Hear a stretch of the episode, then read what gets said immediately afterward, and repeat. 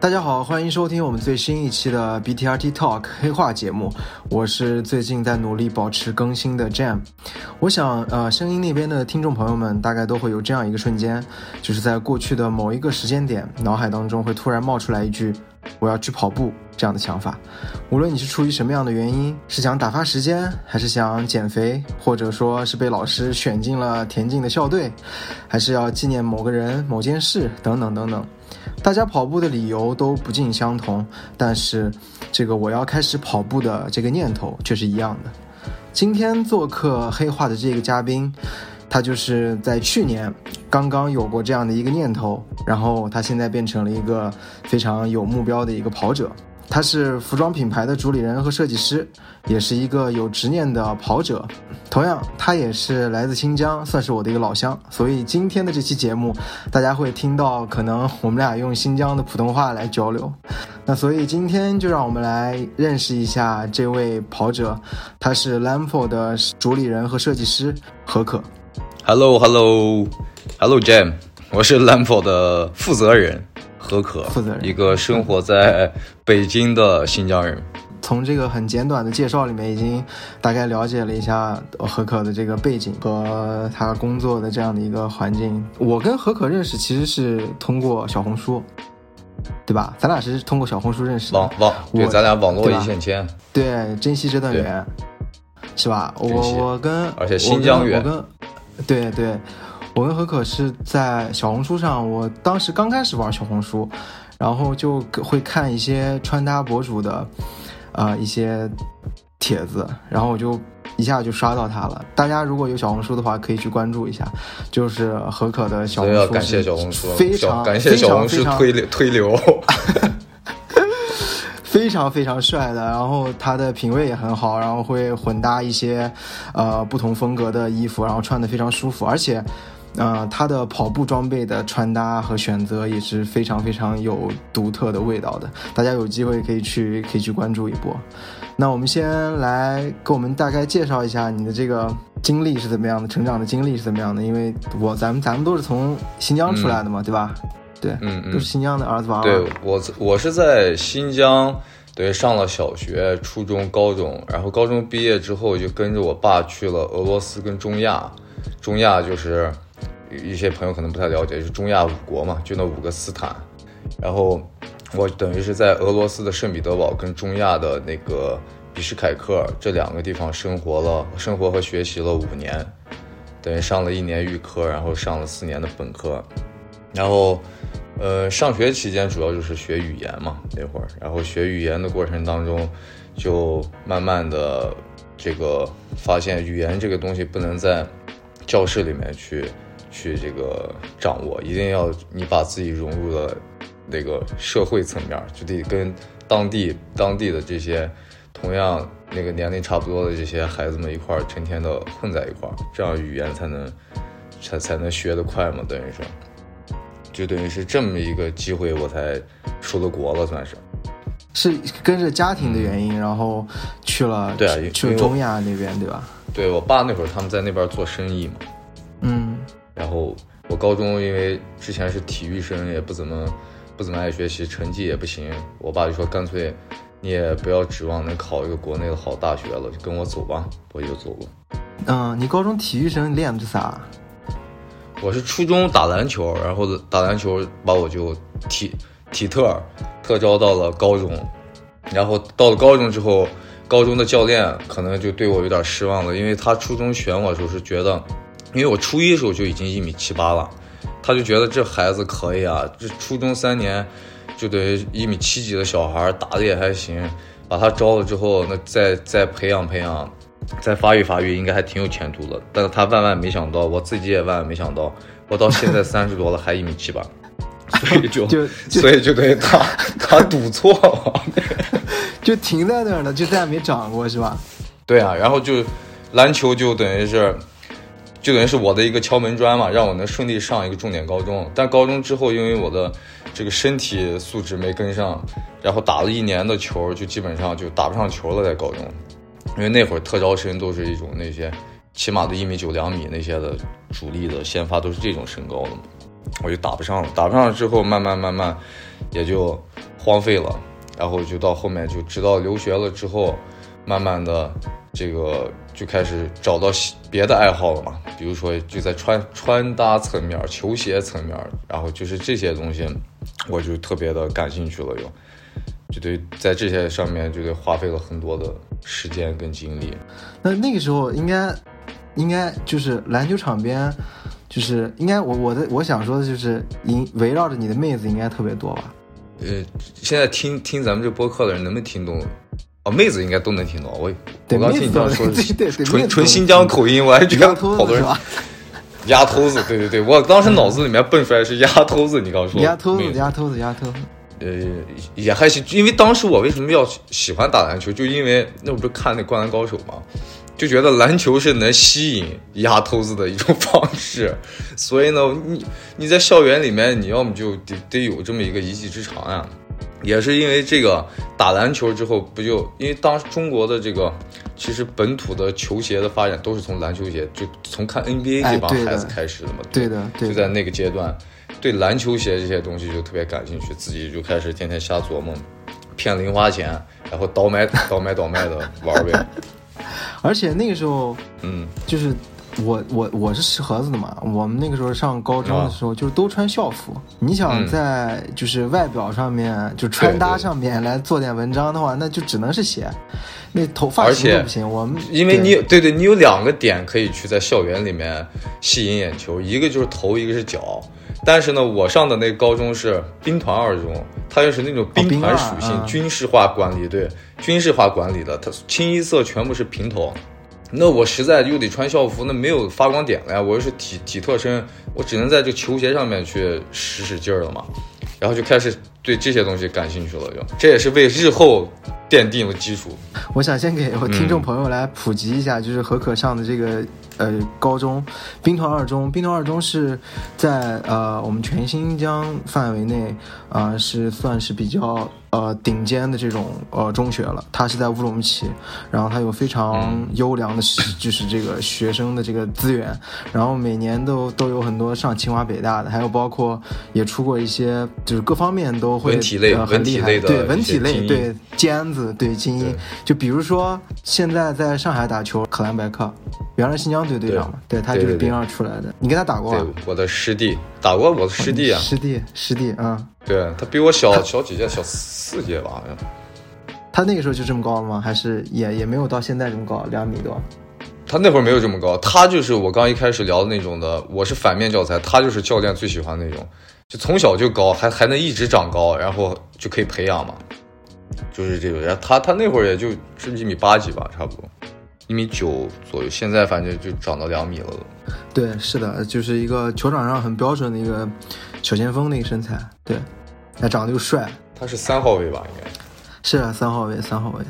那你就这样就，那你就这样去了中亚。你第一个到的城市是哪里啊？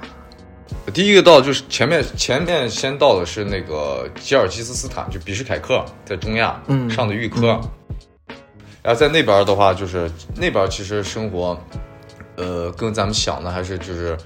感觉很多人理解出国了，或者去这个中亚、去欧洲这边了，可能就是会会是另外一个世界。其实我去了之后，我我去那之前都不太了解那个地方，就去了之后，我发现那个地方真的就是，就是新疆的这个叫什么偏偏有点像这种，呃，伊犁啊、库尔勒这种这种风格的一个地方。就是那种感觉的地方，就是你说它，你说它这个比较先进嘛，它其实没有那么先进，它其实还是比较落后的。但你说它是那种农农村县城那种，它又有一些高楼大厦、一些商业综合体这些的，就是那么一个等着就要去被发展，但是又使劲想发展发展不起来的那么一个国家。就在这个环境里面，我开始掌握了一门俄语，但是俄语呢又不是他们的，俄语是他们的官方语言，因为他们在。当当年就是九十年代初，苏联解体了之后，他们就独立出来了嘛。但是他们还保留了他们的官方语言，就是俄语，但他们也有自己的这个吉尔吉斯语。当时我就到那儿学的是俄语，对，俄语，而且就是这中亚的这几个国家，因为离新疆都很近嘛，就是跨过边境线，就是就紧紧挨着。就我咱们那边去这样的国这样的坐飞机就较方便，就不到两两个小时，坐飞机不到两个小时。不到两个小时。哦，那那太近了。对啊，你现在现在从新疆飞北京还得飞三个半小时。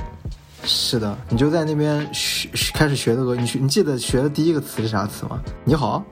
呃，我不你好这种东西就不用专门去。我学第一个词儿肯定是骂人的词儿啊，对吧？你学语言 先掌握的都，你得先先知道别人骂你，所以你得先学会几个脏词儿。啊，对我，学的是哔哔哔这三个词儿，你知道吧？我自己啊逼掉。OK，, 对，对就是不雅词汇啊，不雅词汇，嗯，就先先学脏话，然后 呢，然后呢，进入那个课堂了之后，才开始从这个字母开始，然后开始学一些语法，学一些单词。那你当时身边的中国人多吗？当时的大概是在几几年？我去的时候不多，我是呃一零年的时候去的，那会儿整个、整个那个城市的中国留学生加起来也就三两两两三千人吧，差不多。哦，那还挺少的。对，不多，而且两三千人在那个那边有几个大的学校嘛，三四个吧，比较大的这种大学，就等于都就每个大学里面分布一些，而且经常搞一些这个华那个那边的那个使馆经常会搞一些留学生的聚会啊什么的，基本上你在街上走着走着能碰到的中国人，基本上都是你见过的，就都能打个点打个招呼，点个头，哦，人不多，就那会儿。然后你在这边上完了一年的预科，然后就开始去了圣彼得堡上本科。对，然后才开始了我真正的留学生涯。啊，真正的留学生就是涯，嗯对对，真正的留学生涯就让我，因为我刚我刚才不是说，就是去了中亚的话，感觉其实还没有还没有我成长以前的这个生活环境好呢，等于是我降级降降级去留学了。但是到圣彼得堡了之后呢，就是感觉自己是真的就是有那个出国的感觉，因为有很多东西是是咱们中国不具备的。当然，你说经济条件各方面的，肯定还是中国一直都是比较强的。但是有一些文化层面的东西，就会你会觉得觉得就是还是比较有新鲜感的，有很多有冲击力的东西，比如说一些艺术层面的东西、音乐层面的东西，他们那边其实在这些还是比中国要领先很。对，因为有很多那个比较比比较比较那个牛牛逼的音乐家呀、指挥家，包括一些画家，他们其实都是在俄罗斯，尤其是在圣彼得堡这个城市，他们是有一些生活的痕迹的，所以给那个城市还是赋予了一些 这方面的文化层面的东西。圣圣彼得堡感觉听起来就是这个城市是很有很有浓很浓厚的那种古典文化的熏陶，对吧？对，对，就是你说的这种指挥家、音乐家这种。对，他就就是这些东西，你包括那边的建筑风格啊，各各方面还是保留了一些，就是很有自己特点的，很有自己的这个这个国国家的这些就是文化层面的这些特点在里面，你一看就知道是这个国家的产物。它不像就是会有一些这种现在现在基本上一些大的都市，你像像咱们国内的北京、上海这些，和什么纽约、东京这些，你这你放到 CBD 里面，那都差不多，不就拼楼高嘛，对吧？就是就是那种商业氛围是一样的，但是那个城市它是保留了很多原始的东西的，也不是原始，就保留了很多他们他们鼎盛时期的那些风格在里面。那些文化的东西还是在在这个城市里面可以到处都能看到的，对吧？对对对对对，你上的呃专业是什么专业啊？国际关系，哦，国际关系。国际关系学，对对对，这个就是从业的话，基本上就是因为我那会儿也有很多同学就学国际关系学，很多要么就留在那个哪使馆里面了，要么呢，要不然就回国的话，比如说就是一些新闻工作者，要么就是一些就是偏这种政治媒体类的这些的，就是都是学这个的。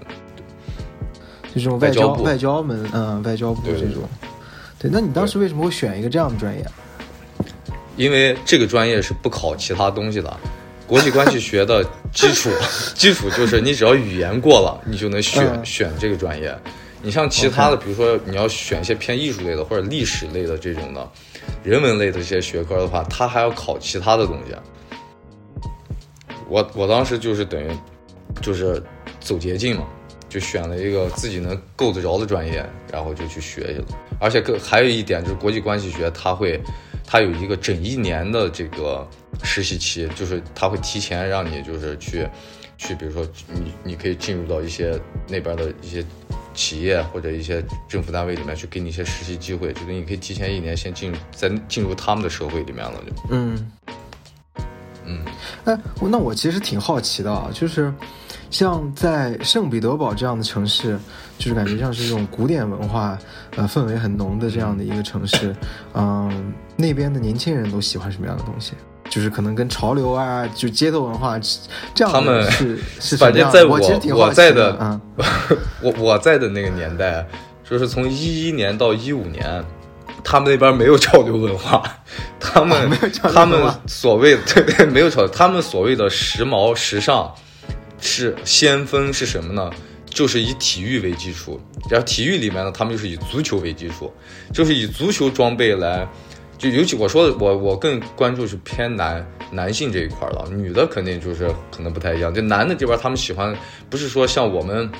当时从高中到大学，可能那会儿。像陈冠希他们带领的那种潮流的东西，什么各种的这种、这种、这种色彩的，然后一些印花的东西，一些就 slogan 的东西，就是没有这些东西。他们要做的就是，就是有点像，呃，舍舍甫琴科怎么穿我就怎么穿的那种感觉，你知道吗？就是还原偶像，而且场上的那种风格。对对，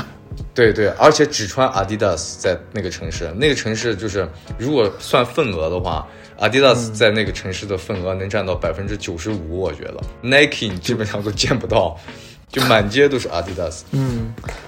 因为我之前有看到过一些，都是三道杠，对吧？我之前看到过一些文章，就说俄罗斯的足球流氓就是穿着一身阿迪达斯，一身黑色运动服，然后手里拿着瓜子，蹲在墙边，然后地上摆一瓶 vodka，然后在那边谝闲传聊天。对，就谝闲传，你在这块儿，谝闲谝闲我都不太会说。谝闲传这个，你不得给听众解释解释什么意思？谝闲传是一个比较偏西呃西北的一个一个方言，就是陕西那边也会用，其实就是扯淡聊天儿，对，就是聊天儿，吹牛逼，就吹牛逼，对，扯淡就是对，对对对，对，对他们那边年轻人其实就是你说的这种这种风格。就大家其实也不怎么，其实就是运动的话，他们就是比较普及的运动就是足球。但是呢，呃，也没有那么多人踢足球。但是大家都喜欢穿足球风格的这个衣服搭配，就觉得就穿一身这种足球风格的这个衣服，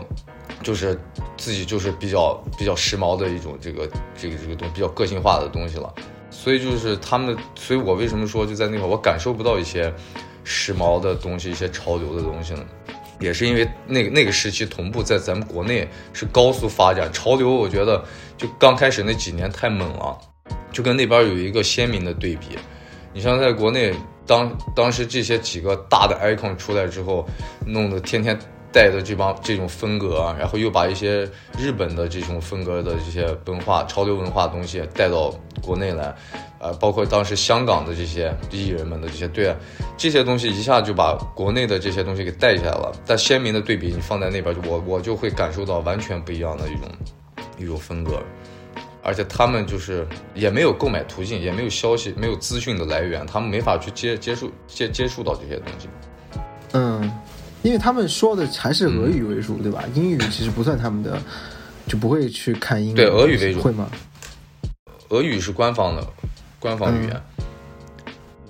然后英语英语也说，但是他们不会主动去找这些资讯的东西。我就记得那几年，我天天看的，我那会儿天天要看，就是还得还得看那个什么，就是看那个就藤原浩之前搞那网站叫红叶嘛，还是什么那个。我那会儿还是得得去看那个网站，里面不是有好多有一些这个一些一些音乐人，包括一些当时你你喜欢的 John Mayer 还在里面有有 blog 呢。就他会定期就是更新那个，对对对，有专栏的东西去看那些，但那里面就是以英文为主嘛，是，就是那种，但但他们我觉得他们会英文也没用，他们不知道有这个网站，就是他们没有那个文化氛围，他都不知道有这个东西，这个东西存在哦，对他们对外面的了解就是一些，就是有点像早些年的那个叫什么，呃，叫什么，就是有个词叫倒爷，就是这些倒爷。就是把把中国的好东西往那边倒，把那边的一些东西往国内倒，这这个这个行业是给他们这个城市甚至这个国家能带来一些新鲜事物的一个重要团体，就导爷这个团体，就他们能接触到一些新的资讯、新的东西，都通过这帮人来的。明白？那你当时没做做导爷，就是把你看到的这些东西往那边也输出输出？我是前几年就一直在。在等于是边混边学嘛，以一个学生身份在那边，就天天边玩边边边上课，学我该学的东西，然后直到就是大大三刚结束的时候。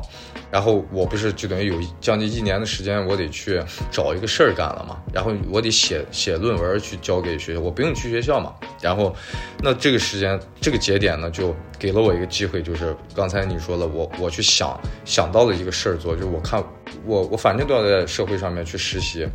找工作经验，那我干脆就做一个，干一个信息不对称的事儿呗。我去把趁着这个信息不对称，我去能把什么东西能放到这边来，利用这个机会去认识更多的人，甚至说去赚到更多的钱。当然，当然这是我事后去想到会赚钱。当时我干这事的时候都没没觉得，因为没赚过钱嘛，我都不知道这个事儿能不能赚钱。我只是觉得这是一个能能干的事儿，对对，没有赚钱的概念那会儿，所以就我当时就跟我爸一商量。我爸也觉得，就是，那你在这儿，反正这一年你也不能闲呀，你又不愿意去一些那个公司上班，那你反正，因为我爸他不就是一直做贸易这类的事儿嘛，那你就先干，就是，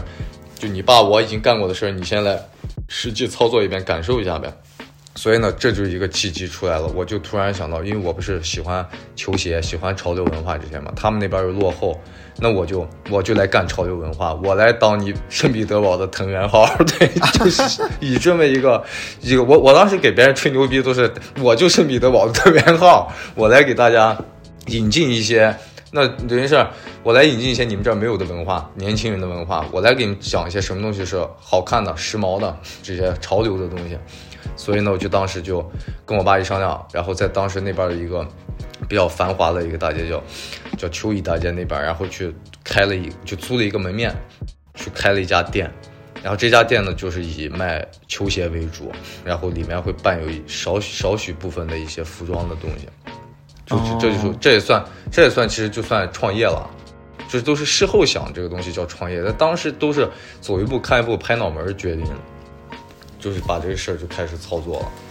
那你都给他们带来过什么样的东西？就我挺好奇的。当时，就是一开始的时候，我就是就是导爷嘛，我就当一个小导爷，我就从国内去买，选我就像就说好听，导爷就相当于是个买手了。我我在国内我来买一些，对买手买手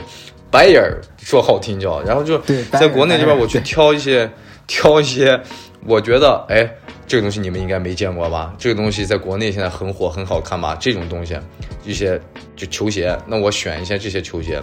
然后我爸他们又做贸易，他们每周都会从新疆那边有那个，就是从边境口岸那边会有那集一集装箱那种车过去嘛。然后就集装箱里面他们又装的全都是好多是那种柜体的，就柜子那种东西，家具类的东西，什么东西都在柜体那家具里面不都都有空间嘛？我就把这些货。塞在塞在这个里面，让我爸顺带手就给我全部运过去，然后就往那边运呗。然后运过去之后，先不管怎么着的，我爸给我给了一部分的资金，我拿着钱，我得先把货全部进过来吧。你一个商店里面，你得先铺满，就把这个店先铺满了。然后铺满之后，其实那会儿一双鞋上面合人民币我也就赚个一两百块钱，嗯，就是就中间差价，你这个信息不对称的价值就就这一两百一两百块钱的空间了。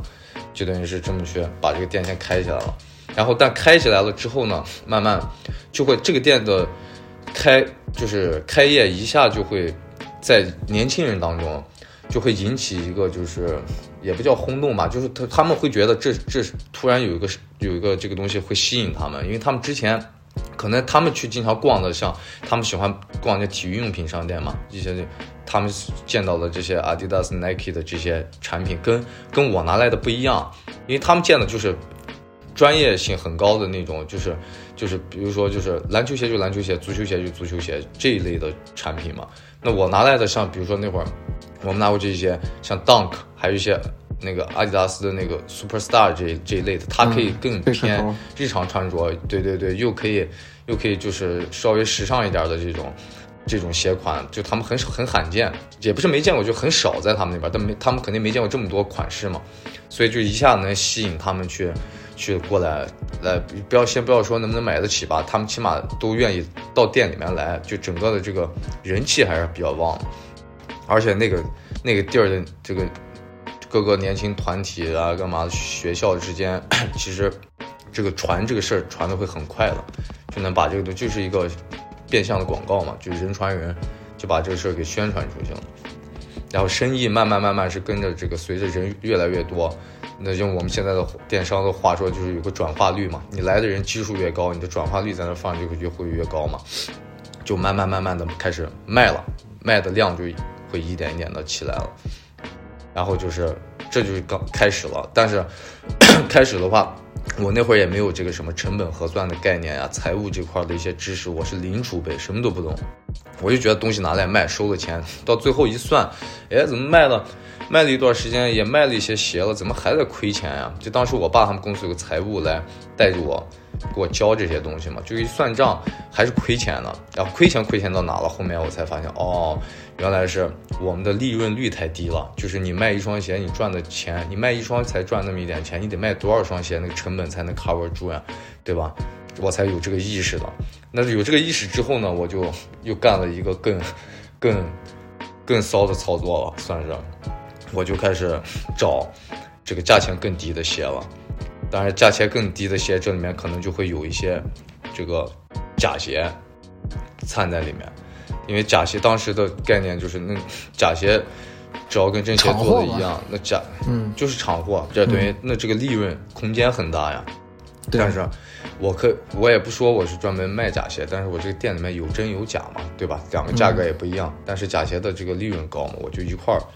往那边去发，然后就在在，然后那些鞋反而到后面卖的好，因为我卖的也便宜嘛，因为他那边的年轻人的消费消费水平也低嘛，所以就反而变成了一个假鞋比真鞋还卖好卖的好的局面就出来了。对他们来说，比如说他们那边的年轻人学生，我我我有一百美金，我一百美金能买三双鞋，但。但但你这我要买这双，比如说你这正品的这双鞋的话，那我一百美金都不够，都不够买你这一双鞋，所以他们就会有这么一个概念，那就把我这一下弄的就，就这些便宜的东西肯定就卖的好了嘛。是，销量一下就起来了。对，但我也不说这是假鞋，这东西不能说，你知道吧？对对，就放在那儿，你要买就买两个价格，你有多少钱你就干多少多少钱的事儿就行，你就能买得起你就买这个，对吧？就这么这么去操作，然后到可能到了，呃，开了七个月到八个月的时候，有一天就是，就一些奇幻的事情就从这个节点开始被我接触到了。首先，这个奇幻来自于哪呢？就是当地的一个那个 Adidas 的经销商，那是两兄弟。两兄弟，他们就是整个开了有几家店在那儿，这个比较大的这种体育用品的商店都开在商场里面。然后有一天，他们里面的那那我那是弟弟还是哥哥，我都我到现在我记不清了。反正就是他两兄弟其中一个人找到我了，来来店里面找我，然后约了我跟我就是就是找一个地方坐了一下，跟我聊了一下。他的意思是什么呢？就是能不能让我帮帮他从中国进货，就是直接跟我就聊这个了，因为他觉得他们。因为他他们所拿的这个经销商跟代理的权权限是，算是可能二级甚至更下三级经销商的这个权限，就他拿不到，比如说阿迪达斯的一级一级经销商的配货，他拿不到，因为那个城市的他的这个，对他的这个整个城市的评级级别不够嘛，就你拿的货的那个水平可能也也达不到，但是呢，他又想去卖一些比较。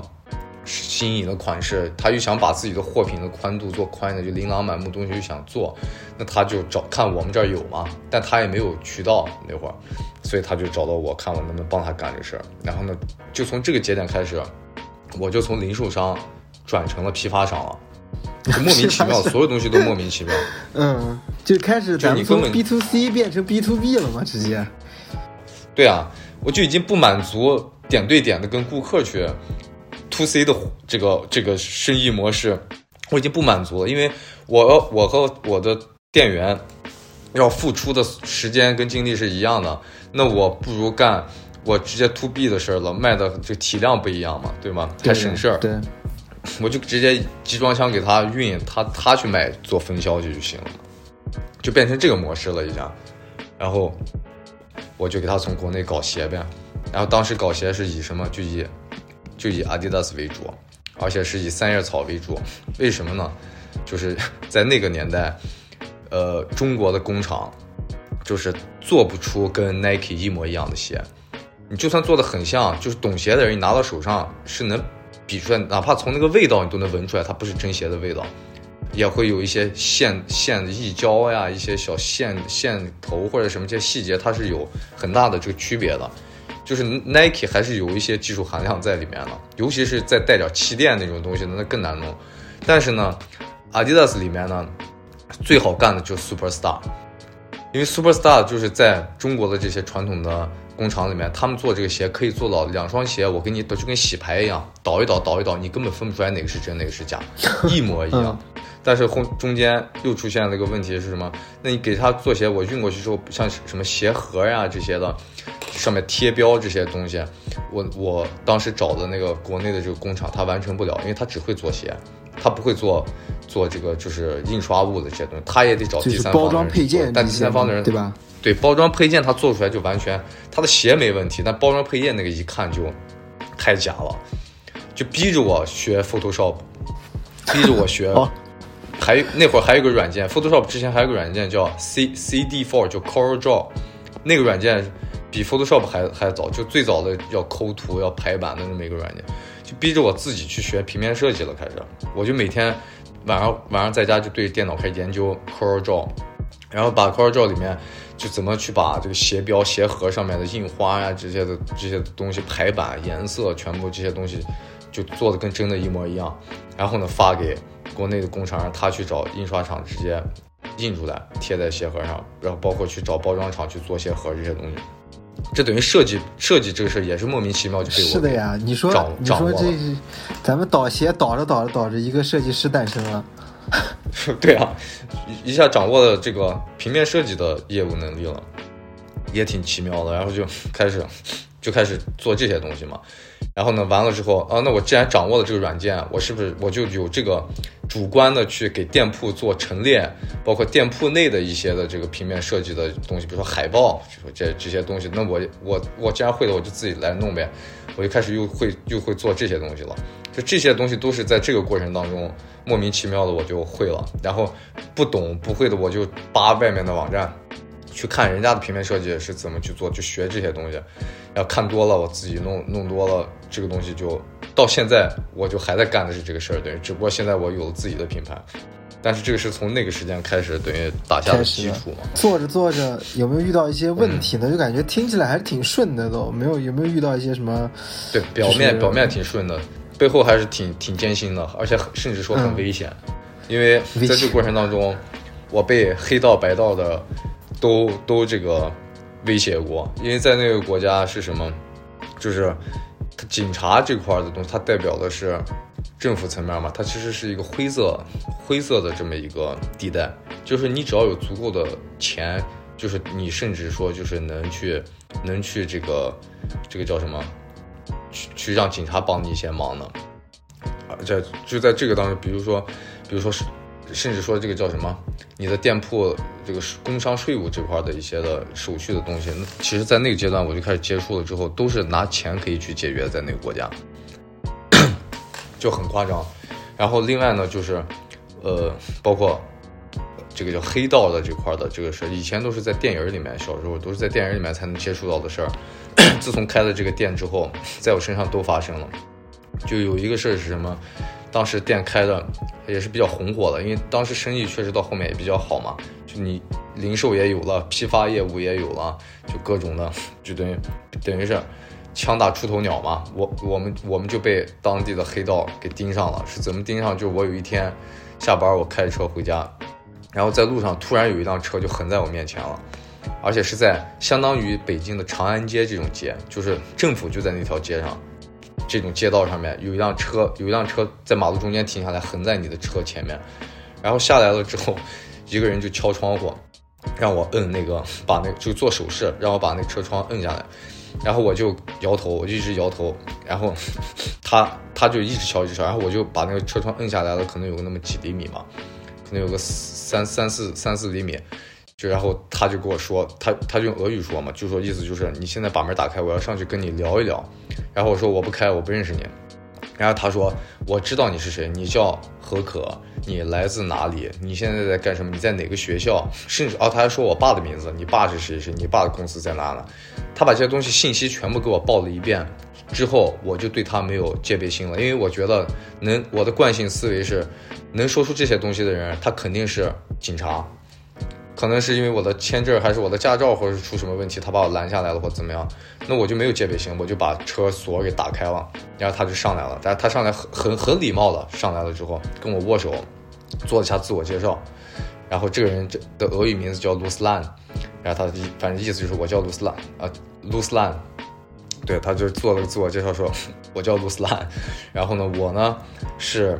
呃认知道你很久了。然后你你的那个店开的也非常好，而且我们我们的朋友什么都在你那儿买过鞋，怎么就给我先先唠了一段时间，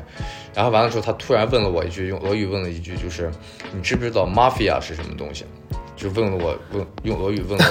我我我这么一句话，就是就说你你知不知道 mafia？然后我我当然知道 mafia，mafia 这个词儿全世界都通用的，对啊，就黑手党黑帮嘛，对吧？但是对啊，但但但但是。我当时就装的，我说我不知道，我没我不知道这个词儿什么意思。我说我我俄俄语也不好，怎么的，我就这样说。然后他就说你把你的手给我，他把他把我的手，因为他坐我右边嘛，在副驾上面，然后他把我的右手拿上之后放在了他的腰上面，让我摸了一下，然后我摸到了一把枪。我摸到这把枪的时候，我当时就我当时就已已经懵了，我摸到愣了愣了，绝对愣了。然后我摸摸了枪之后，他就。他就继续和蔼可亲的说：“你现在知道了吧？”然后我说：“我知道了。”然后完了，他说：“我现在要跟你谈的是一个生意，就是我现在跟你谈生意要合作，就是你这个店，我希望就是我们能在你的这个店去里面去产生一个合作。”他大概表达的意思是这个。然后我说：“那你要怎么合作呢？”然后我当时还还愣着呢，你知道我当时以为他找我来买鞋来了呢，你知道吧？因为在这个 遇到他之前没多久，那个对啊。我当时潜意识我还觉得，哎，这生意又来了。我当时还愣愣完了之后，我还挺高兴的。你要跟我谈合作，那就是来生意的呀。因为这个事儿之前不久，那两兄弟里面的一个不是找我聊那批发的事儿了吗？那个事儿不是已经在操作？我想到，哦，那又来了一个这种事儿，还挺高兴了。然后完了之后，他说，你这样子就是我，这是我的电话，他给我给了个名片，然后那个你明天几点几点，你给我打这个电话，你你在店里面等我，你给我打电话，我过来接你，你不要不要。不用开车了，然后呢，你跟我一块儿去个地方，我一起见一下我的老板。他这样说了，然后我说行，我也没当回事儿，你知道吧？我以为就是要跟他去谈生意了嘛。那到第二天，我就在店里面，然后闲着没事干，我就给他打了电话，我说你来呗，来接我吧。然后他就过了没多久就来了，然后上了前一天拦我的那辆车。然后呢，上车了之后，车里面还有俩俩人，就一起三个人，然后都跟我都。都那个态度都特别好，跟我握手啊，干嘛？然后完了之后，呃，还问我介不介意，就是把我的眼睛挡起来。我说啥意思？就蒙起来。他说我们现在就蒙起来。他拿了一个一个就是一个眼罩嘛，然后说你介不介意？这样问我。然后我就问他为什么要干嘛？他说因为我们现在要去这个地方，就是我不太，我们不不希望你认得这条路的这是怎么去的，就大概就是意思。然后我当时就害怕了嘛。我说那有什么不是谈生意嘛？然后这个时候他们态度还特别好，他就说没事儿没事儿，你要想摘你可以摘掉。我当时就软了一下，我看你们态度也这么好，我就带上呗，是不是有啥商业机密什么的？我当时就想，我就带着。然后一路上没多久，反正就带了一个，还边边聊天，就就在车上面坐着。然后完了开了一会儿，可能我估摸着有个可能不到半个小时时间，然后就到地方了。然后把我的眼罩摘开了之后，我们停在了一个 很大的停车场里面。然后停车场里面 停了四五辆，都是在当地比较，就是到街上面那肯定都特别吸引眼球的那种豪车了，算是他们那边的。然后有那种当时那帮人特别喜欢看那种开的那种就，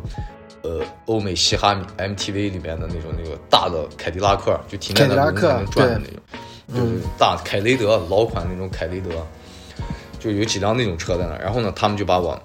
让我下车，下车了之后就一块进到了一个那个一个大的比较大的一个 house 里面，然后进去之后让我等一等，他们去叫他的那个老板，意思是，然后过了一会儿他们老板来了，是一个挺胖的一个一个白人，然后这个但是就一看他就不是俄罗斯人，你知道吧？他不是长得像那种俄罗斯那种白特别白，然后金头发、蓝眼睛那种，他是一种长得有点像，就是那种。就是有点像中亚人的那种长相，你知道吧？哦。但是也说是俄语。然后他介就跟我，他也特别礼貌，特别客气，微笑着过来跟我握手，然后就把我又带到了一个类似于会议室的一个大桌子的一个房间。坐下之后，他就自我介绍了。他他介绍的意思就是他是哈萨克斯坦的人，他是哈萨克族，意思就是他来自哈萨克斯坦，但是他们，但是他们的对，但是他们的这个整个的社团呢是在当地，然后他们社团。主要负责的就有那么几条街道，然后我那个鞋店球鞋店就在他们那个一个街道当中嘛，所以就是这意思就是我在他们的这个辖区里面了。然后他就跟我聊嘛，聊了聊了半天，意思就是现在看这个店的生意也比较好了，然后呢，他希望就是每个月从我这边能能开始收取一定的费用。意思就是保护费的意思，你知道吧？就是收取一定费用，同时呢，能换来的东西是我给他啊，他我给他交这个钱，能换来他给我的东西是对我这个店铺的安全的保障，以及对未来生意的这个规模的保障。就他能给我带更多的客流过来，他能保证这个，然后同时不被不被这个。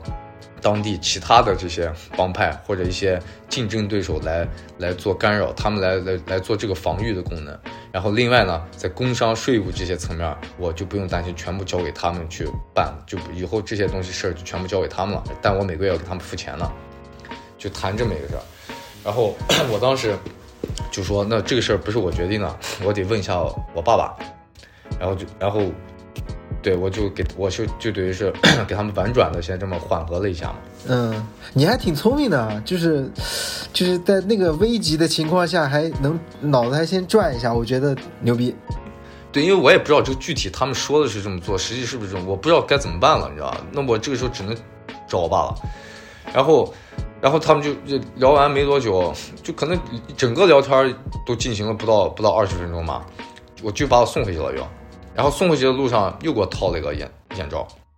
又把我送送回店里面。然后我们那会儿店里面不是开到晚上十点嘛，然后那会儿回去已经就是店都已经那个就快快关门了。然后我在店里面我自己坐着，然后就点了一根烟，仔细仔细想了一下这个事儿，你知道吧？想了一下，我觉得有点事后烟就还是挺危险。对，事后烟。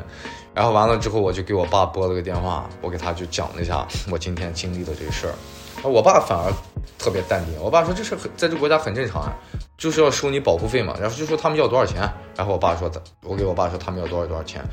然后他说我爸然后就特别的那个反应速度相当快，直接说给你答应他们，直接给他们回话就给。然后我说那行吧，那就给就行了。然后我我就给那个卢斯兰，就当时拦我那个哥们儿打了电话，我说行，我我跟我爸商量好了，我我们从这个月开始给你交这个钱。然后呢，这就是初期的会员费，我就缴纳了嘛，算是我就入会了。先开始没什么动静，但到后面呢，慢慢慢慢就是会感受到他们他们的这个。这个这个叫什么？他们的威力还是有了，影响力还是存在的。就是有一些顾客是打着他们旗号来的，但是打着他们旗号来的人，就我得打折嘛。他们之前给我就说，就有很多就是就是说，哎，我是谁谁朋友，我是那我认识谁谁谁，然后要买一个什么鞋打折，我就给这些人就就算是亲友折扣嘛，就给打折。生意确实也还行，然后包括一些税务呀、工商要来查呀这些东西，就基本上到后面都不来查了。他们就肯定打过招呼嘛，这个店该该保护的东西都已经。该交的东西都交了，就不用去查了，干嘛？这些事肯定他们就帮我操作了。然后更更具体的体现在就是 那个卢斯兰和他的那几个小兄弟，那么几个哥们就跟我就玩的越来越好了，就交这个叫叫什么，就是呃交流的这个频率越来越高了。从一一开始可能一周来个一两回，到后面就每天我都要见他们，他们每天来就是就是。呃，要么就是来等我，要不在店里面陪我待着，等我干嘛？下班了拉我一块去吃吃饭，然后喝酒，然后晚上带我去夜店，他们那边夜店。而且去夜店的时候，有一次就是，呃，他们那边夜店不都是要门口拉着那个 VIP 那个那个那个绳嘛，嗯就是对要排队，就是出一波才能进一波，而且得预定。然后有一次就是我跟着他们去，就他们几辆车这样车队停在门口之后，我们下来之后直接就进了，没有没有排队，因为那些那些地方可能也是也是跟他们有 有一些关联的嘛。然后门口的那几个壮汉，毛子，俄罗斯那种保安，然后跟他们打招呼，然后看我跟他们在一块，跟我那样拍手，进行一些这种手势上的这对种礼仪方式，实社交的礼仪，对弄完了对，对社交的礼仪弄完了之后，被几个中国留学生给看见了，就门口排队那么乌泱泱一帮人里面，可能有几个中国小孩给看见了，然后就是，然后我就进去玩，我也不知道。过了几天，就是有人，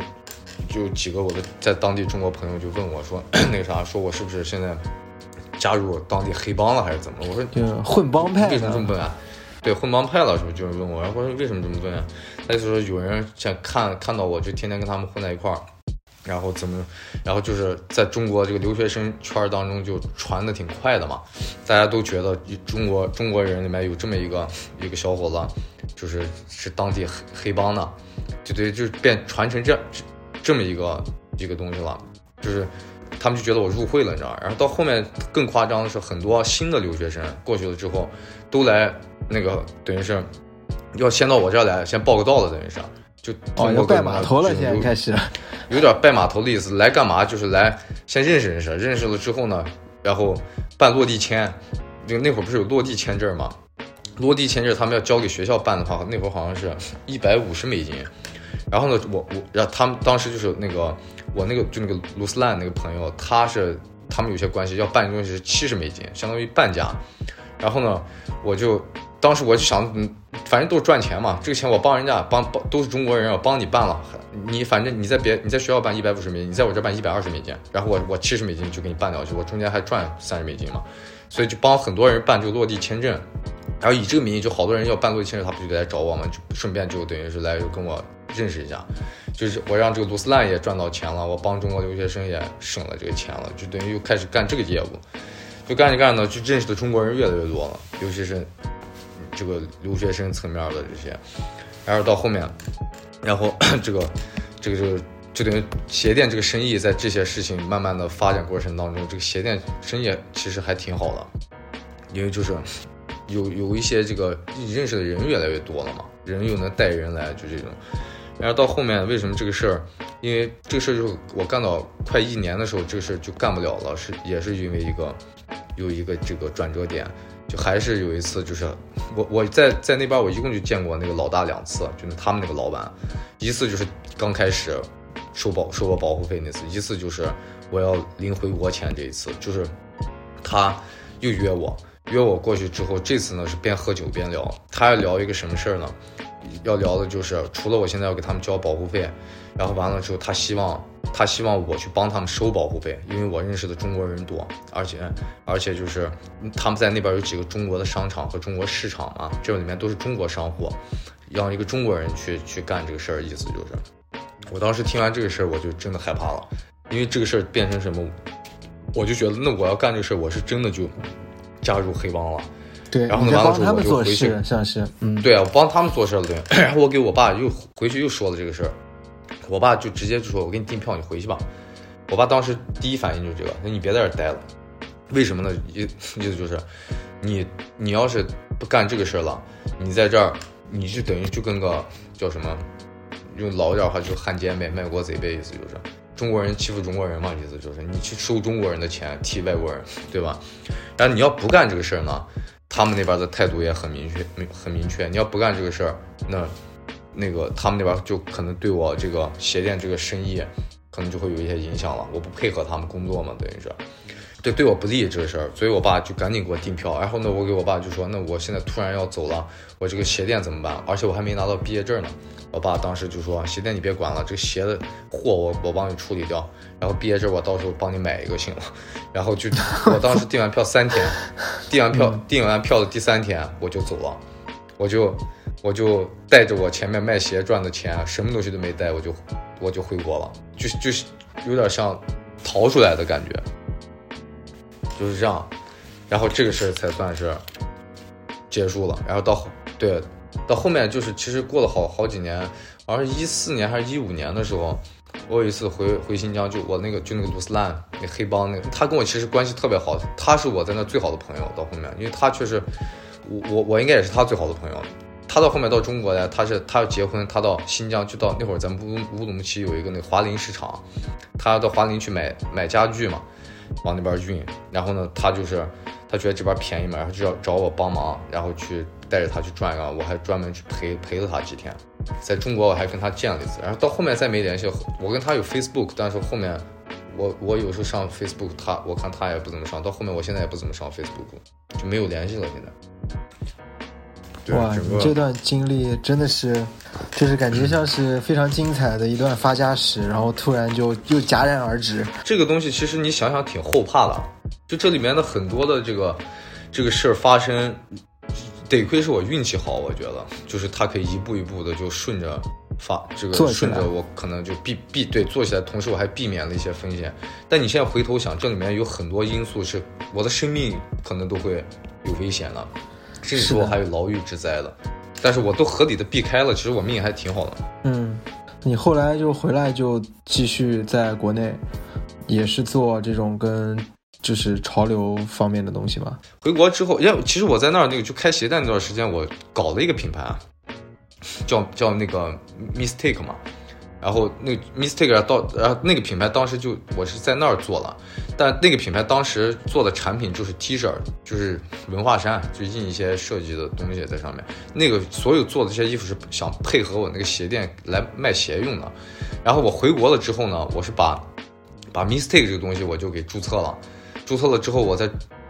回国做的第一个就是关于这个这个 mistake 的事，就是我把它变成了一个设计设计工作室，是专门我当时找了几个设计师一起来专门来做一些包括工业设计、平面设计这块的事儿，也也也给别的一些一些品牌或者一些机构去做这个设计的外包服务，同时我们自己也去做工业设计的产品。然后这个品牌是我从呃，我看是。一八年的时候，这品牌卖掉了。就一八年之前，从我回国一，然后来北京的第二年，我就干了这事。到一八年，把这品牌卖掉，然后才开始干的 Lamfo，就开始干干这个服装的这个事儿。对，对，就现在的咱们这个品牌嘛，对吧？对，现在这品牌反正下个月就三三岁了嘛，就三年了。三岁了，是的，嗯。那其实就是在这样的一个。过程当中，你是刚开始打篮球，然后算是体育特长生，有些体育的底子，然后靠着这个体育的底子以及对运动的热爱，呃，受到了一些影响，然后把一些文化带过去，然后最后又回国。那你是这样的一个看起来这样的一个故事线，好像跟跑步是没有什么关联的。那你为什么就是完全没关系？会有一个念头说我要开始跑步？跑步这个事儿其实是啥？我之前不是回国之后有段时间健身嘛。跑步在我的这个生活当中，它其实是健身当中的一个有氧环节，就是为了减脂，就是你要塑形，你不得减脂嘛？就可能以推那些那个器械为主，然后可能每天跑个半个小时或者二十分钟呢，出出汗，消耗一下这个脂肪。但是呢，我是从去年开始，我一个朋友，一个演员朋友叫张佑浩，他演了一个一个电影叫《了不起的爸爸》，然后当时。然后我就想到那个，因为我平常其实看这种电影看的也不多，因为是张佑浩演的嘛，所以我当时就点开他这个电影看。然后当时边看呢，我不知道他这个电影里面讲的是什么，我就冲着他去看了。然后当时我在家正跑步呢，就是在家跑步机上面，我拿 iPad 看，然后然后边跑步边看他这个电影。他这个电影讲的就是跑步，是讲他这个父子父子俩，然后就儿子是一个有一个怀揣的一个马拉松梦想的孩子，但是呢。就是他可能就是身体上面有一些原因，但后面是他爸的，他爸来陪着他跑，通过他爸的这些行为，跑步的这个行为来支撑他，来完成了他的这个梦想。但同时，他爸爸也超越了自己这么一个故事，等于是。然后呢，边跑呢，我就边看，然后呢，我就联想了很多，因为当时我我也有女儿了，当时我有女儿可能一岁多的时候，刚有女儿，当爸爸一一年多，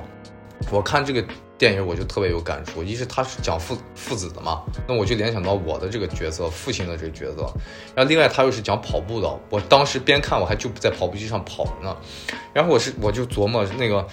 因因为到到现在我是三十出头这个年龄了，能给女儿在这个竞技体育上面去做一个表率的话，其实没有什么项目能做了。你比如说打篮球，我我小时候打了那么多年篮球，你让我现在再去打，拿参加比赛或者拿个奖牌，那个不是我想拿就能拿到的。首先我没有那个那个水平了，另外就是那是一个团队项目，你没有一帮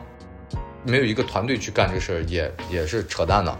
那其他的这个单人项目，那更。更难了。你说打乒乓球、打网球，这个东西也是要有很多年基础奠奠定才能去做的嘛，对吧？那跑步这个事儿，我当时的第一反应就是，起码我跑步这个东西，我只要跑跑的不差，我只要能坚持下来，通过这个这个这个这个日常的这种训练，所谓的训练吧，那我只要去参加一个半马或者全马，我跑的再差，只要在这个这个这个时间规定范围内，我跑完了，是不是都会有块奖牌？对吧？他哪怕是个纪念奖牌、完赛奖牌嘛，我有一个奖牌，起码就是给我女儿有一个东西，这是爸爸跑步换来的，不要管名次，对吧？这个东西是爸爸付出了一个跑步这么一个事儿，给你得了一块奖牌出来。然后另外一个层面是我的老丈人，就我，就我女儿的姥爷，他他是一直打乒乓球，而且他打乒乓球相当牛逼，就他那会儿，他他代表新疆。他们那会儿是在哪个那个金融体系里面嘛？就是他们会有那个金融体系的每全国的每年会有比赛，他参加比赛他就拿拿块奖牌回来，而他从年轻时候就打打了一辈子乒乓球，然后他给我太太的这个表率作用，其实在这个上面，不是说就是，呃，那个叫什么，爸爸得奖牌了干嘛搞体育你就必须搞体育，但这个东西换来的是女儿对爸爸的一个就是，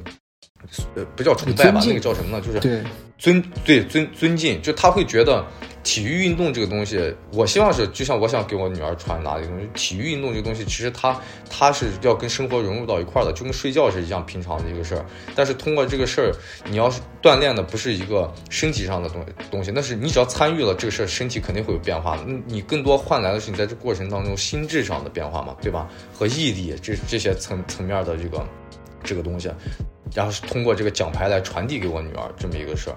我一下就下定决心，不行，我得把这个跑步这个事儿当个事儿干了。在之前跑步，我没把它当事儿，就是一个想起来就跑这么一个，就是一个比较佛系的那种。然后呢，开始就开始有有计划的去训练、去跑步、去去周周期性的，就等于是我可能每天都在跑，就这么就这样开始跑了，算是就是这样的。慢慢这样开始专门跑步了之后，你觉得这个跑步给你的生活或者给你自己带来了哪些变化？我变化太多了。我觉得跑步现在就是能看得见的变化，就是我整个的人的这个外形都变了，就是整整个人，呃，瘦是瘦了，但你瘦了之后，整个的这个这个叫什么状态，就是状态不不一样了。虽然瘦了，而且那会儿我我跑的时候，天天也跑跑那个是。那个公路和那个跑操场嘛，跑圈儿，就那会儿还夏天，就把把我也晒得就黑黑了吧唧了，就整个人的感觉就像一个这个，就就就就感觉特别健康的那种感觉。但那个感觉就是能给我，比如在工作生活当中能带来的东西，就是我就就是一个状态，就是我觉得自己这个就是精神层面，他会。支撑着我，就我我不知道以前你像我，我我不会这样周期性跑步的那个阶段，那就是天天工作完还挺累的，回去之后就是就想休息，因为它很极端嘛，你要么就特别累，特别累回到家你就要特别的放松，但是跑步这事是我觉得对我来说是个以以毒攻毒的事儿，就是我本身特别累，但是我通过一个跑步，跑步本身体在这个生理层面也是个特别累的事儿，但跑完了之后我精神层面一下放松了，就是。是这么一个感觉的一个事儿，对对对，你整个兴奋，你就忘了那个生理上面的这个疲惫了。哪怕就我身体有的时候跑完，第二天我我小腿还酸呀或者怎么样的，那酸，但是我也不会躺在那儿了，我整个人的还是活蹦乱跳的那种状态。而且哪块肌肉有点反应了，我还能感受到身体在跟我一个反应，就是我没白跑，我跑完之后身体是给我做出一个反应，就是那种那种感觉。这跑步跑步对我来说其实挺重要的，也不是挺重要，现在是我最就是生活当中最重要的一个事儿了。然后我在你的小红书上面，其实会看到一些你分享自己平时跑步的训练内容，还有一些你跑步的照片。然后我其实自己的感觉是，你是我见过目前为止就是在跑步穿搭上面最好看的人，因为其实是这样啊，就是我们真的真的真的，其实真的没有真的，你你听我说，你听我说啥？可能跑的水平，嗯，就越来越高了之后，大家会追求一些。呃，更好的装备，但是更好的装备意思是说，就是变慢慢变成了那种 精英精英装备，就是比如说 Nike 给那些世界顶级的运动员赞助的东西，我们通过去 Instagram、通过 eBay、通过海淘，然后把它淘回来自己穿身上，就我们把这个定义成更好的装备。但是有的时候，其实你知道，就。Nike 给那些运动员设计的那些那些图案，其实，在赛场上或者赛道上是很好看，但是平时你穿其实没有那么的好看。但是我通过你的那个小红书也好，看到的是，呃，很多是关于最就是一个搭配或者一个穿搭最基本的，呃，一个点就是颜色。你会选择颜色相同的上衣、短裤，或者说颜色相同的上衣和鞋来做一个搭配。我觉得这一点其实是对于很多跑者来说是非常非常重要的。大家在选装备的时候，就是很会容易会忽略的一点，就是把所有装备拼到一起之后，穿在身上之后就会变得特别的花哨。那不成了花蝴蝶了吗？对对对，其实还是那个什么，就是呃成绩。肯定是要排在第一位的嘛，对吧？但是就是那个穿的这个装备的穿搭，其实对我来说，我觉得你的穿搭也挺牛逼的。你前段时间我还给你留言了，你的你不是也分享的就是你的每一套搭配的跑者装备那那个那个系列的，那个也也挺牛逼。但这我觉得你你在这个这个层面应该跟我有一个共鸣是什么？就是好的装备和搭搭配的装备是能。督促我继续去跑的这么一个东西，就是啊，是的，就是可能对，就我我为了穿它，我会坚持。我今天再累或者怎么，我为了穿这套漂亮的东西，我今天我要穿出去，我要再跑一次。它对我来说是形成一个推动力了，就是所以要我不停的要去找好看的装备。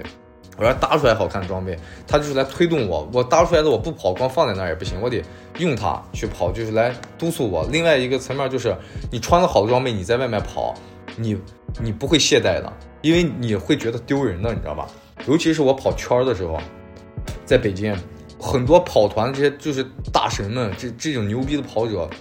就配速配速两分多的那些的，我也我也见过好几个。你在他们面前，他们还没你穿的好呢，装备还没你专业呢。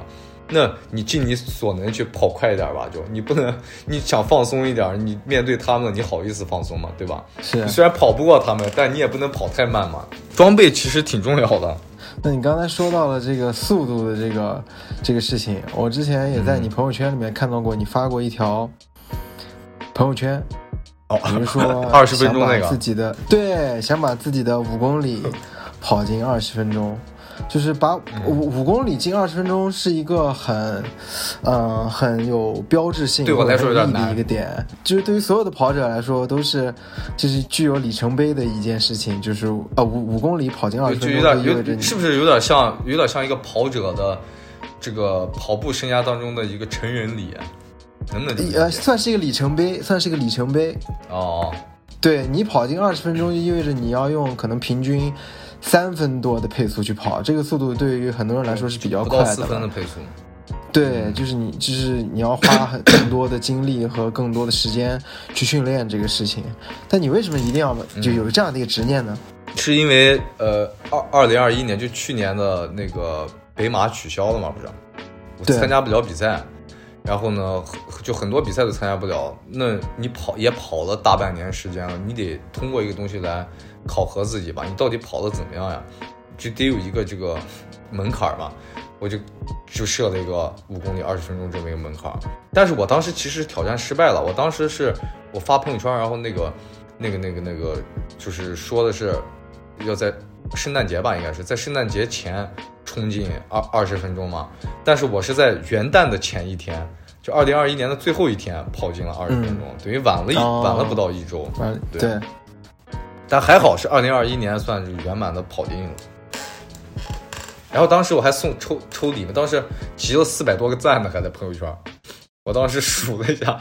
我当时为什么要集这个赞，也是把自己就破釜沉舟了。你推到那个层面，就你把话放在那儿，你如果就是这个这个这个这个 flag 你要自己默默的立的话，那不叫 flag，那可能你自己很容易就去推翻它了。但所以我就逼着自己，我发到朋友圈里面，让这些朋友们、这合作伙伴们或者一些亲人们什么的都能看见我要干这么个事儿，那我就不好意思不跑到了吧，对吧？你都把话放在这儿了嘛，所以我我需要更多的人来看到这个事儿，来给我一个这个。就是一个叫什么督促的作用，然后我当时还说就是赞嘛，只要点了这个这条赞的人，当时那条朋友圈内容是什么？就是我要在圣诞节前跑五公里，跑进二十分钟。然后现在这条朋友圈点赞的朋友，我只到时候就如果就是我达到目标了，给每个人送一个圣诞礼物嘛，好像是这么一个大概。直接想通过这方式，就是你不能白监督我，你只要监督我，我只要我只要。达到这目标，说明这些点赞的人，对，做到了。这帮点赞的人朋友们也也起到作用了嘛？那我也给你们一个回报，每个人送个礼物。然后，然后呢，我，但我是我真的挺努力了，但还是没跑到。但是我是就晚了几天跑到了，圣诞节前没做到。然后后面我就选了选了前二十个，就是就是没有送全部，因为当时赞有四百多个赞嘛。然后我当时就选了，因为我没有做到这个，我就选了前二十个那个赞的。朋友，然后我给一人送了一个礼物，嗯，算是回馈的，也其实想通过这方式回馈一下，对，感恩，也想让大家都跑起来。关键是，你大家你看我，我那会儿还天天打卡，早五晚五，每天跑十公里，那打让大家都看，就是都跑起来。那确实也有一些人，确实就是跟着我跑起来了，每天还那段时间还跟我交流呢，还给我发他每天的那个配速呀什么的。嗯，跑步跑步这个事儿，反正现在。就已经算是生活习惯了，你别也不用，对我来说也不是去追求一个一个特别多多好的一个成绩，我主要是能通过这个事儿能把状态维持住，同时能通过这个事儿能能把意志力这个东西能锻炼出来，我觉得跑步对我来说就已经足够了。你在这个五公里跑进二十分钟之后，那你有下一个关于跑步的目标是什么呢？我说实话，我下一个没有没定目标。我我现在我因为当时跑完之后不就翻过年了嘛，然后就等于是这段时间也特别忙。我现在定的目标就是我能保持住每周三跑，我能把这次数先定下。我不能因为特特别忙，我现在都连跑步这事都丢了，不行。我先把这事同时抓起来，等到稍微不忙的时候，我再去想成绩上面的东西。因为有段时间我有十天没跑，就因为太忙了。而且，就那段时间我还得陪女儿嘛，就等于是连一周三跑我都做不到，那就不要你连三三跑都跑不到的话，我觉得说成绩的事儿也也就就更更难了嘛。嗯，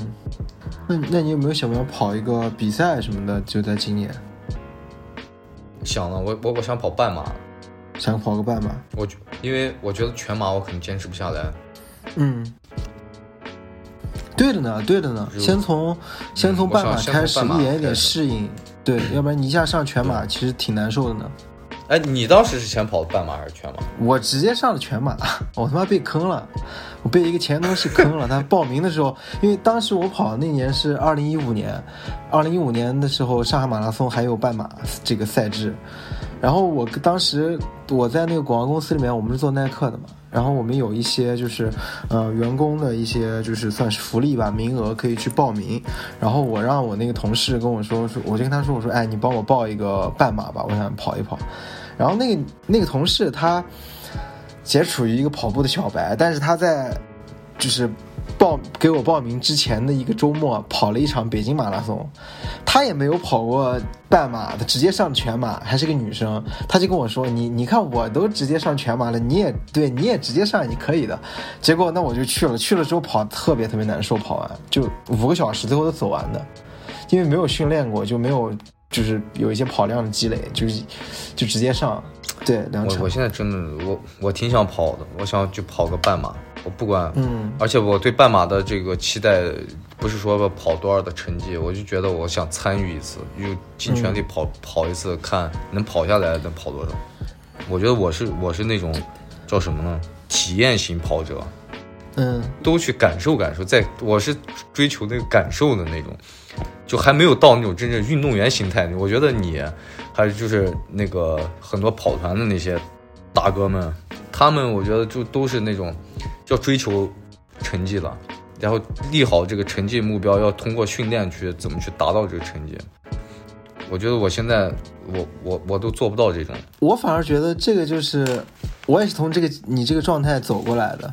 就像我们今天这个节目一开始说的那种，刚开始大家都是从一个我要开始跑步这样的一个念头开始，然后慢慢慢慢体验体验不同的、呃阶段、不同的段位之后，然后最终到达一个就是自己能够在自己能力范围之内，然后并且持之以持持续下去、持之以恒的一个状态。我觉得这个是最好的。就是我觉得你可能呃会一点一点变到呃，就之后可能会去跑全马，然后有一个目标想去追。可能我还没到那个阶段呢。前两天大破节还复出了呢，昨天还还听了一会儿你的上一期节目，嗯嗯，就大大破节那个也是正好是在我刚开始跑步没多久开始了解到他的嘛。就他其实也也是一个精神支柱，嗯，像是一个还是对跑者都有比较有影响和比较启发的一个运动员。对啊，灯塔级人物。对，是对很多人跑者来说我。刚开始那会儿修，我刚开始跑的时候改跑姿那些的，我都还不停的看大破节的录像，就他在肯尼亚训练的那种慢放。我不是一开始跑步，我我都根本不知道什么正规跑姿，慢慢慢慢纠正练步，然后不是后面就改成那个前脚掌了嘛，就是看大破节的录像，改改那个对大破节跑姿的确是就 Y Y D S，飘逸了，对，好看好看，真的好看好啊，太好看了，好看嗯。好看，对，对啊，但有的时候你特别可笑，你跑的时候啊，你像我跑的时候，我就会那种跑的过程当中，我就会觉得，我操，我我这个动作，我就感觉我跟大破节一样。然后跑过跑过旁边，可能那个底上有个镜子，一看自己，我操，咋这么丑？就那完全不一样呀，怎么跟想的不一样？脑子里面是大破节。大家都会有这个状态，就是我把我自己想象成一个运动员，哇，跑姿好好帅啊，对吧？但其实路过那种玻璃墙面的时候，一看咋是这样，腿都抬不起来。对啊，我那会儿就是前前段时间就天气还稍微暖一点的时候，跑的那个那个赛道，它那个底底底下正正好有一排镜子，你知道吧？就是它那四百四百米嘛，然后那个弯道一一转过来，进进到那个一百米那一道的时候，就旁边刚好有将近五十米的一个全是镜子。然后我每次跑到那儿的时候，我就看我的动作，我就会觉得怎么跟我想的这么不一样呀？嗯嗯嗯，只要但是还是我觉得只要尽力把动作做做的到位一点。是的，我觉得只要找到一个自己比较舒服的一个一个跑姿就可以了。对，你要跑得快，肯定还是需要自己舒服一些。对，我现在就等着疫情好一点，啥时候再去上海跟你再跑一次。可以啊，没问题啊，欢迎欢迎，必须的。我们之前呃夏天的时候，二零二一年的夏天，何可呃当时受到呃雷伯虎雷虎的邀请，然后从北京来到上海参加一个一个算是一个呃服装时装周，啊、然后我跟他一起在苗江路跑了两圈儿，对，然后就两个人一起就挺奇怪的，时装周上面最最奇特的两个人，是的，穿着短裤背心儿，背心儿，对，两个人是的，就就就出出去干去了就。干完回来全身湿着进入时装周的场地。是的，是的，挺有意思的。好，呃，我们今天的节目其实跟何可也聊了大概将近八十分钟，其实时间还蛮长的，可以陪伴大家来跑一个长距离都都可以了，都够了。嗯，今天嗯，他跟我们聊一聊他之前的经历，包括呃他的学生时代，还有他那段非常精彩的在国外生活的经历。就是通过这些经历，然后再回国，然后慢慢开始树立一个目标，开始跑步这样的一个过程，我们也看到了，就是啊、像何可这样的跑者就非常享受跑步，而而且在一步一步的继续跑下去。呃，我很感谢今天何可能够花一个多小时的时间跟我们来一起，呃，聊一聊你的故事，好不好？我们今天的节目可能就先到这边，然后我们下期再见。OK，OK，、好，拜拜那我们的听众朋友们，拜拜。拜拜拜拜。